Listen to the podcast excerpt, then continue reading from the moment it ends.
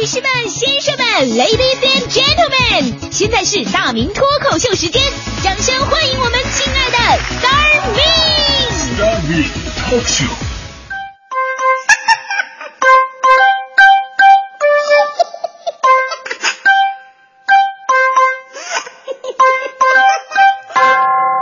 欢迎来到今天的大明脱口秀，我是大明。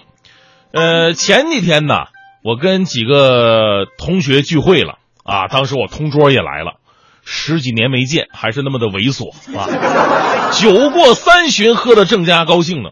我同桌可能有点喝多了，给自己倒酒的时候呢，把这酒瓶子碰倒了，嚯，洒了自己一手机呀！结果这哥们嗷的一声，把电话抢过来开始甩。我当时开玩笑，我说：“ 哟喂，看这个电话里边有小秘密啊！” 结果我同桌嘿嘿一笑，把后盖打开了，一看手机电池上面居然夹着两百块钱。我同桌跟我说，这是他这个月啊偷摸攒下来的私房钱，太猥琐了你啊！所以这个事情就告诉我们一个道理：结婚以后不要用苹果手机。没地儿藏钱了。俗话说得好嘛，每个女人上辈子都是折翼的福尔摩斯，居家过日子，时间长了，夫妻二人都磨练出一身本领。女的查手机，男的藏私房钱。那很多女性呢，总是质疑，你说你们男人为什么要藏私房钱？你们要到底背着我们干什么无耻的勾当？啊、其实广大的女性朋友们，你们想多了，藏个二五八百的能干什么无耻勾当啊我啊！男人嘛，有的时候啊想财务自由，有的时候呢是想跟朋友在一起能撑撑门面，所以总会攒点私房钱。但这私房钱怎么藏，确实是一件非常艺术的事儿。我记得咱们以前脱口秀也跟大家伙说过一些藏私房钱的方式，比方说你可以藏这个藏在这个汽车天窗那个遮阳板上面，啊，但是前提前提是你得有车是吧？或者藏在电脑的光驱里边，或者在皮带皮带的拉口塞皮带里边，等等一些招式。但是这些方式啊，其实都有个弊端，那就是如果一旦被发现了，下场就是死。人固有一死，或轻于鸿毛，或重于泰山。为媳妇儿的幸福工作累死重于泰山，藏私房钱被媳妇儿抓住打死，则是比鸿毛还要轻的。所以呢，这私房钱该如何去藏？藏好了，就算被发现了，还不能死，这真的是一门艺术。我朋友啊教过这么两招，我觉得不错，今天给大家伙推广一下啊。第一招呢叫做自制喜帖套现法。顾名思义啊，中国人呢讲究这个喜事儿，你得去捧场啊，这也是人际交往当中不得不掏钱的这么一个环节。有的人说是红色炸弹。你说现在天气越来越热，我昨天还发一个朋友圈呢。我说谁还有谁要结婚，还有谁要生孩子，孩子满月乔迁过生日的，有需要我随礼的吗？如果没有的话，这个月我想买个半截袖穿穿。给人家的喜事掏钱，这是最正常不过的事儿了。所以呢，各位兄弟啊，您呢可以自己买几个喜帖，没事练练书法。记住，一定要隔十天半个月换一下字体。以婚宴、摆满月酒、乔迁等等喜事为理由，管媳妇儿要点钱。媳妇儿，我这个随个份子，把钱要过来，你存起来。啊，这个办法的好处啊，就是来钱快，一次就能五百八百的。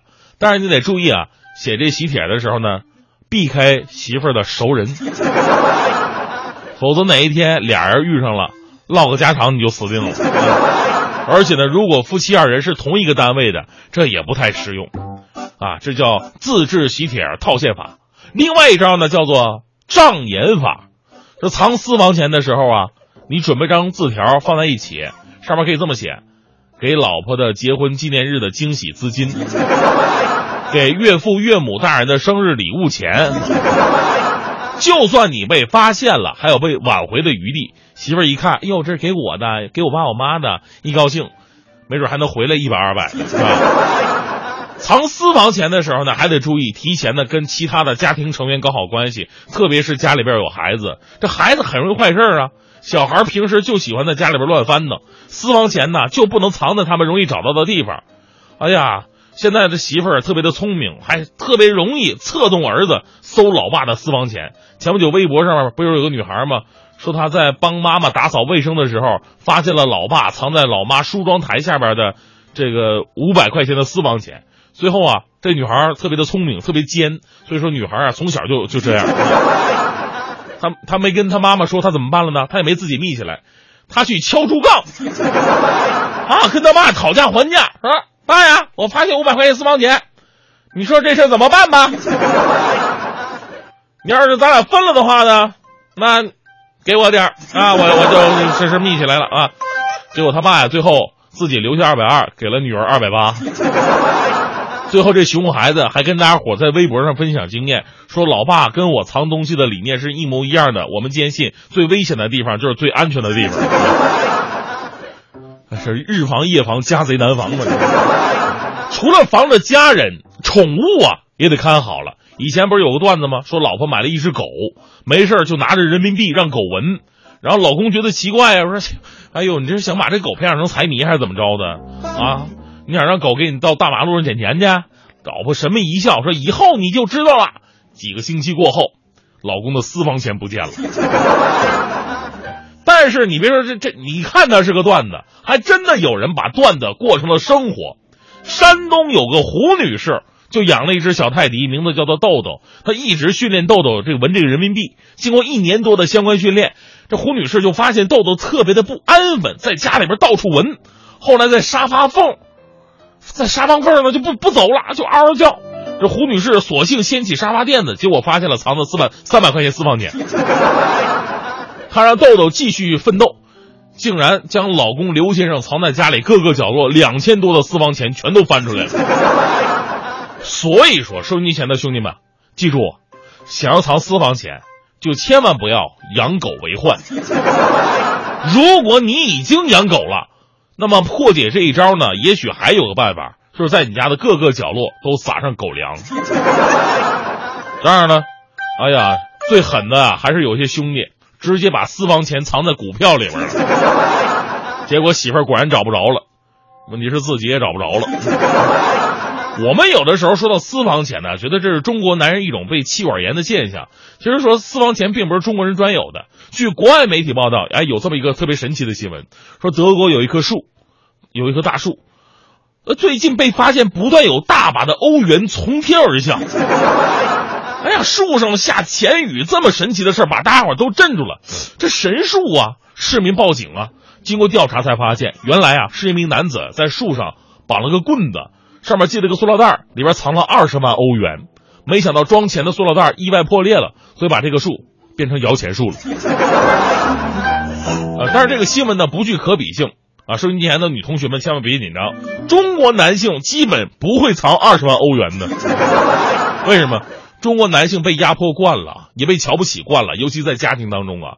如果中国男人真有这么多的钱，他早拿出来嘚瑟了，换成钢镚甩在你的面前。所以，女性朋友吧，我们反思一下，给你们的男人也拥有一点私房钱的权利。这也不是什么大钱，有的时候给人家一点面子，假装不知道吧。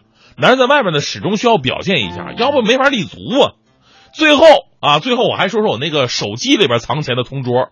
昨天我俩刚通过电话啊，我同桌跟我说说，哎呦，你知道吗？刚才在家拿手机打游戏，结果一激动，手机掉地上摔开了，知道？哎呀，洒了一地呀！什么手机后盖啊、电池啊，还有那两百块钱，全都掉出来了。最悲催的是，当时我媳妇儿就在旁边。我纳闷，我说不对呀，按照这种情况，你已经应该在昨天就死了，你怎么可能给我打电话呢？我同桌特别得意的跟我说：“哎，怎么可能？我多聪明啊！当时我媳妇儿啊也是看得目瞪口呆。我趁她没反应过来呢，我就直接跟她说：‘我说媳妇儿，你看我这手机啊摔得太严重了，话费都摔出来了，话费都摔，太猥琐了。’这个事儿更逗的是什么呢？他媳妇儿居然相信了。”所以这个事儿就告诉我们一个最最重要的道理：想藏私房钱，你还不想被发现，最好的办法是什么？最好的办法就是找个傻媳妇儿。没有什么好说，现在先不要说，就让我们沉默。